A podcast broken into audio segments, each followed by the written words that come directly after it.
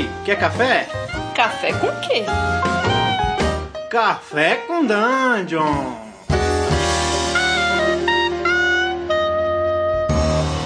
Bom dia, amigos do Regra da Casa. Estamos aqui para mais um Café com Dungeon sobre Idade Média, com o nosso camarada historiador, mestre em história, Lucas Zanetti. Aqui quem está falando é o Carlos e bem-vindos a mais um Café com Dungeon. Hoje a gente vai falar um pouquinho sobre o início da Renascença, né, quando a Baixa Idade Média já foi se tornando Renascença e a mudança das relações de trabalho, da, da sociedade trifuncional, e isso é uma continuação do programa passado. Por isso, o Luca não está fazendo essa introdução aqui com a gente, mas vamos ao que importa, vamos falar de Idade Média, vamos começar mais um café com dungeon. Isso daí causa alguma mudança na, na sociedade trifuncional, porque o servo, que era a figura que trabalhava, ele esperava ser protegido pelos nobres, que são os donos da terra. E os nobres, obviamente, permitiam que o servo trabalhasse na sua terra e produzisse, oferecendo para eles a proteção. E uma vez que os nobres passaram a, em alguns casos, ou até em muitos casos, a serem cortesãos, a serem pessoas eruditas e não especificamente mestres de armas, como que essa, essa relação, ou seja, essa sociedade é, é trifuncional, mas em relação aos servos e aos nobres, se sustentou? Então, o que acontece é que um, nesse período da Guerra dos 100 Anos, um modelo trifuncional já está exausto. Né? Ele já não tem é, mais força de relevância tão importante como tinha anteriormente, né? embora ele ainda seja um, é, conceitualmente é, usado de maneira teórica, porque nós temos muitos grupos novos nessa sociedade que não se encaixam na trifuncionalidade. Então a gente tem, por exemplo, né, a, a, figura do servo ela continua existindo, mas existem, por exemplo, entre os vilãos, né, entre os camponeses livres e os habitantes das cidades, figuras que vão, por exemplo, desenvolver o trabalho de o guerreiro como mercenários, né? A ideia do mercenário é o do guerreiro que desenvolve a sua função de combate mediante pagamento, né? Mediante soldo, é, ou seja, dinheiro mesmo é que o espaço que vai sendo deixado aberto pela nobreza vai sendo ocupado pelo mercenário, pelo guerreiro de carreira. No, porque nem todo guerreiro de carreira propriamente seria um mercenário. Então o que acontece é que em todo a, a, toda a cristandade latina, o modelo trifuncional ele vai perdendo relevância à medida que a cidade se torna mais importante, porque o modelo trifuncional ele não contempla a cidade, né? Ela não contempla os burgueses, né, o, que, tão, que estão não só os comerciantes, como também os banqueiros. Ela não contempla os, os artesãos da maquinofatura primitiva. A gente tem que pensar que no, já no século XIII, né, no final do século XIII, na Itália, a gente já tem uma maquinofatura primitiva, a gente já tem teares é, mecânicos movidos a água, né, hidráulica. Então, isso já é muito antes do uma revolução industrial, né? A gente já tem aí alguns que já não faz parte da, da trifuncionalidade. Então, o mercenário, o burguês e esse artesão mais especializado, eles se tornam mais relevantes porque as cidades vão crescendo e a gente tem muito mais gente. Então, o modelo anterior para de, de ser relevante. O que acontece é que a gente para daí de, de depender da defesa da sociedade, né, da defesa dos camponeses, só pela nobreza e começa a surgir né, a ideia do mercenário. A minha pesquisa, por exemplo, né, minha primeira pesquisa lá na graduação ainda, e eu ainda trabalho em cima disso, é sobre a figura do condottieri. Né? Condottieri, é um tipo específico de mercenário, tá? Ele, é ele se, é, o termo ele, é, em italiano ele se refere a qualquer mercenário, no italiano moderno ele se refere ao comandante no exército, né? Mas o que realmente acontece aí é que esse condottieri na Idade Média ele é o capitão dos mercenários, né? Os líderes mercenários eles formam em si um grupo específico, né? Que partilha uma solidariedade de grupo muito parecida com a da nobreza, né, em suas condutas, é, a ponto de isso irritar alguns teóricos eruditos da época, que não vão se fiar, não vão recomendar que ninguém dependa dos mercenários, porque eles têm uma lógica intrínseca diferente daquela do, de quem o contrata, né? Enquanto o nobre ou a cidade, o burguês que contrata o mercenário espera que ele faça um serviço que seja caracterizado pelo combate, o que acontece é que o mercenário, sabendo que seu oponente, né, seu inimigo, também é um mercenário, eles entram num acordo tácito no qual, e aqui eu vou parafrasear uma fonte do século XV, no qual você vai, eu vou saquear esse campo aqui, você saqueia aquele campo lá e não existe motivo nenhum para a gente se encontrar no meio do caminho. Mas enfim, se você tá me entendendo, Carlos? O que acontece é que o, esses, esses, mercenários eles desenvolvem em si, né, uma lógica de combate que é muito particular. Muitos deles vão evitar dar combate aos, uns aos outros, porque na lógica deles o que acontece é que o, o trabalho do mercenário ele, ele depende, ele é uma, ele é desenvolvido no tempo. Ele tem um contrato, né, chamado de condota, por isso que o condottiere tem esse nome. E nessa condota vai ter condições sobre uh, indenizações se o guerreiro perdeu um olho, perdeu uma mão, né, perdeu uma perna. Vai ter quanto, qual é o soldo que ele vai receber e por quanto tempo que ele vai trabalhar. Inclusive, vai surgir né, nesses contratos cláusulas que vão dizer: ó, oh, meu trabalho para você é até junho, mas até dezembro não posso trabalhar para seus inimigos. Quem são seus inimigos? Ele tem uma lista falando para quem que ele não pode trabalhar, para impedir que ele troque de lado assim que acabar o pagamento, tá entendendo? Entendi. Então, o que acontece é que o dentro dessa lógica dos mercenários, os, os, líderes olham uns aos outros e dizem assim: ó, não existe motivo para a gente ter a mesma animosidade, rivalidade, inimizade que os nobres têm entre si. Porque hoje eu trabalho para essa cidade e você trabalha para outra, eventualmente a gente vai estar tá trabalhando do mesmo lado. Então uhum. isso faz cria uma solidariedade de grupo muito intrínseca e muito própria dos mercenários é onde eles vão desenvolver o ofício de armas, né, como especialistas em tal, mas eles também vão, vão criar, né, mecanismos protegem o grupo como um todo. Eles se tornam tão relevantes nessa sociedade é, estado medieval que a gente pode incluir nos mercenários, né? Por exemplo, o arqueiro inglês, porque eles também não são propriamente servos, né? O arqueiro inglês e o armígero, eles também já trabalham por soldo, já trabalham por dinheiro. A gente tem os besteiros genoveses, uhum. a gente tem o, o, os piqueiros suíços, por exemplo, né? para dar exemplos mais famosos, mais conhecidos, e os próprios é, condottieri, que lutam como cavaleiros, né? Eles lutam uhum. montados com armadura pesada, a mesma lógica de combate do cavaleiro em outros lugares. Então, uhum. o que uhum. acontece é que esses vários grupos, eles vão se tornando cada vez mais importantes no ofício de armas e, na, e no trabalho da guerra. Inclusive, esse é um outro aspecto importante para dessa revolução militar, né? Você parar de trabalhar é, benefício por terra, por fidelidade, e você começar a trabalhar por dinheiro, por ouro. Uhum. Então, ou prata, né? Porque o, na Idade Média a gente tem o, o, esses dois padrões monetários, dependendo de onde a gente. Que é o objeto de fidelidade do homem até hoje, né? Exatamente. Tem que pensar que, assim, houve por muito tempo um, um, o que a gente chamou de debate Brennan, que era, vamos identificar dentro da academia, né, os historiadores queriam identificar quando que surge o capitalismo.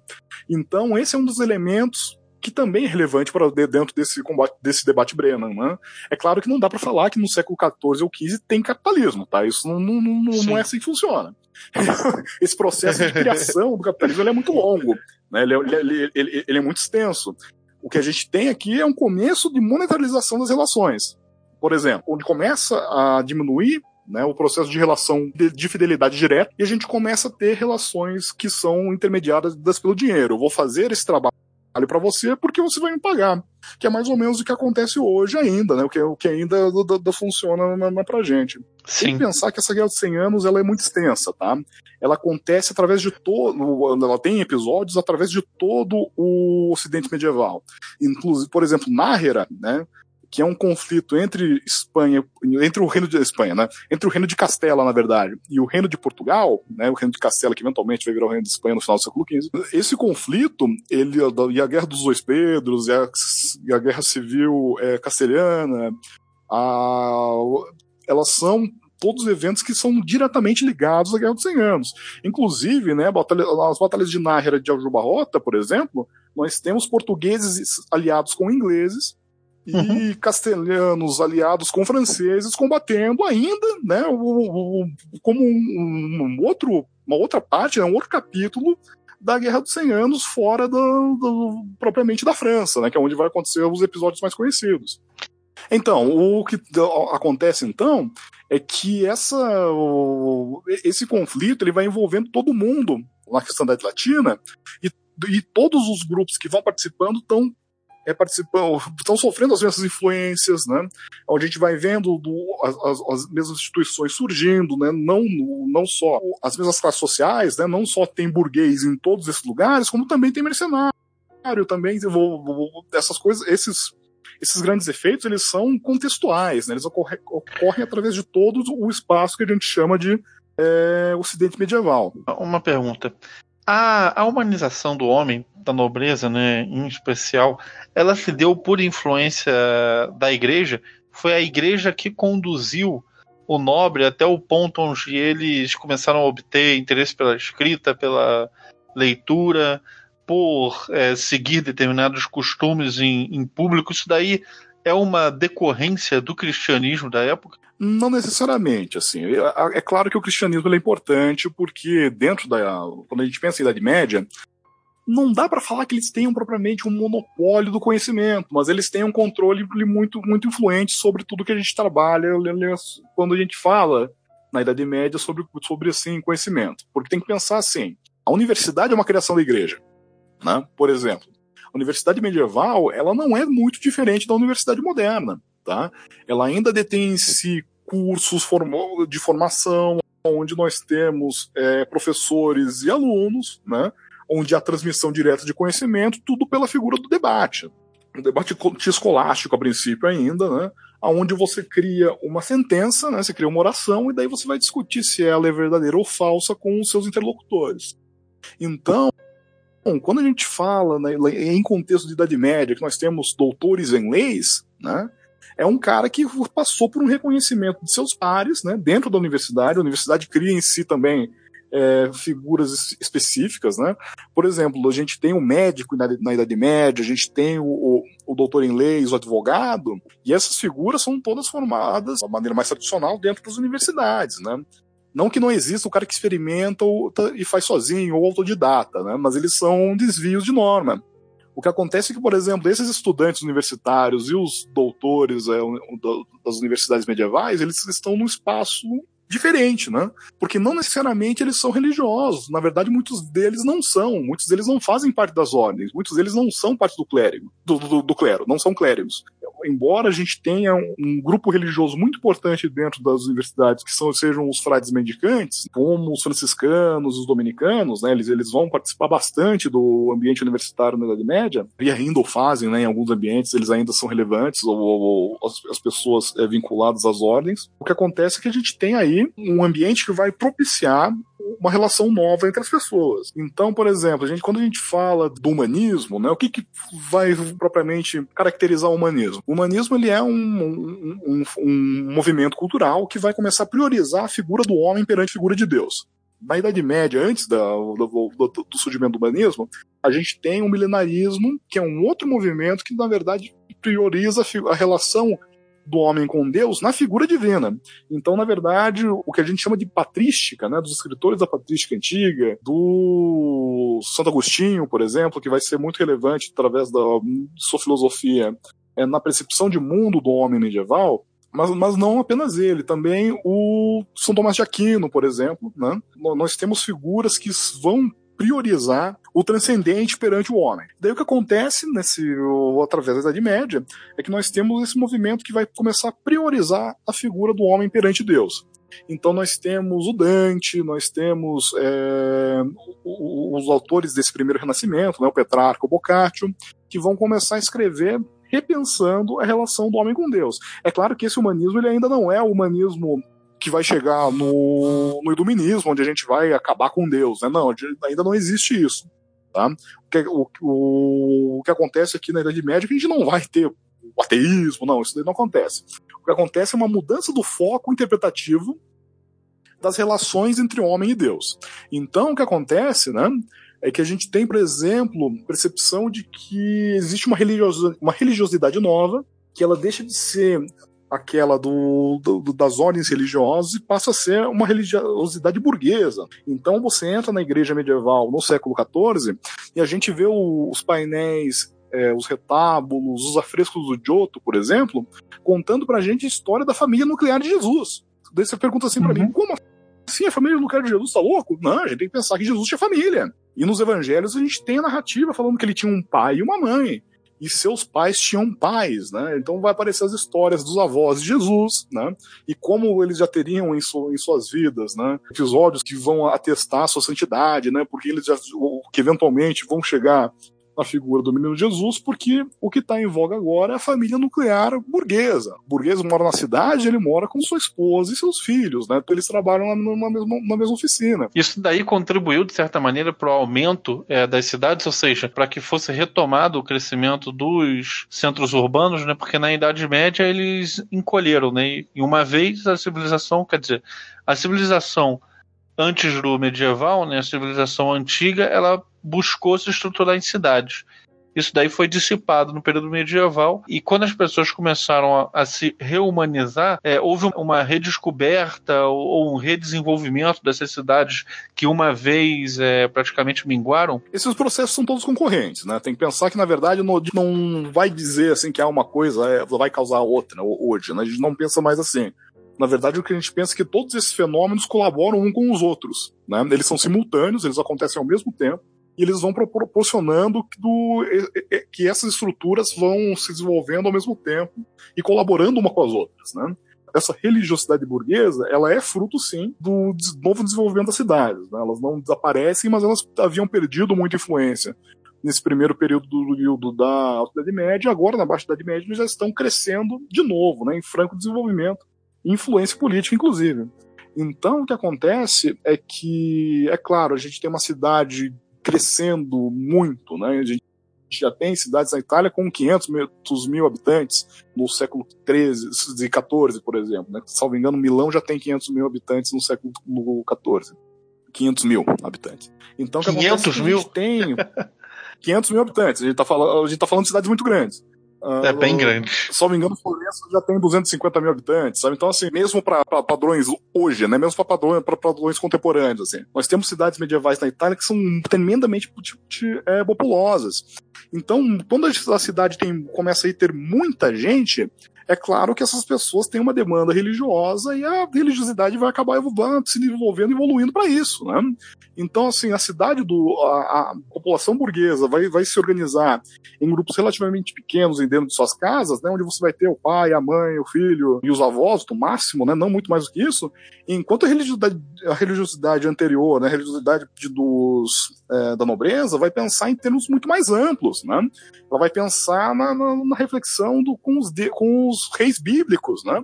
onde você tem famílias muito grandes, porque afinal, né, você vai ter, ou embora no castelo você tenha lá o, o senhor e a, sua esposa, né, os seus filhos eles estão espalhados por, pelo, pelo todo o reino, né, eles estão circulando por aí, eles não ficam direto em relação é, direta é, e fixa com o, os seus pais, como acontece com as famílias burguesas, tá entendendo? Eles vão procurando outros vínculos, enquanto uhum. a ideia de família nuclear, como a gente pensa hoje, ela é muito mais próxima da, da realidade burguesa. É, isso daí desde antes, né? Porque na alta Idade Média, né, as crianças, né, os, os filhos dos nobres, eles desde muito jovens já saíam em viagem para buscar treinamento e tudo em, em, outros feudos e isso simplesmente continua, né? Essa, esse, esse estabelecimento. Sim, essa relação, esse relacionamento ele continua funcionando. O que é o o que é muito diferente, por exemplo, do relacionamento com o dentro da família do, burguês, né?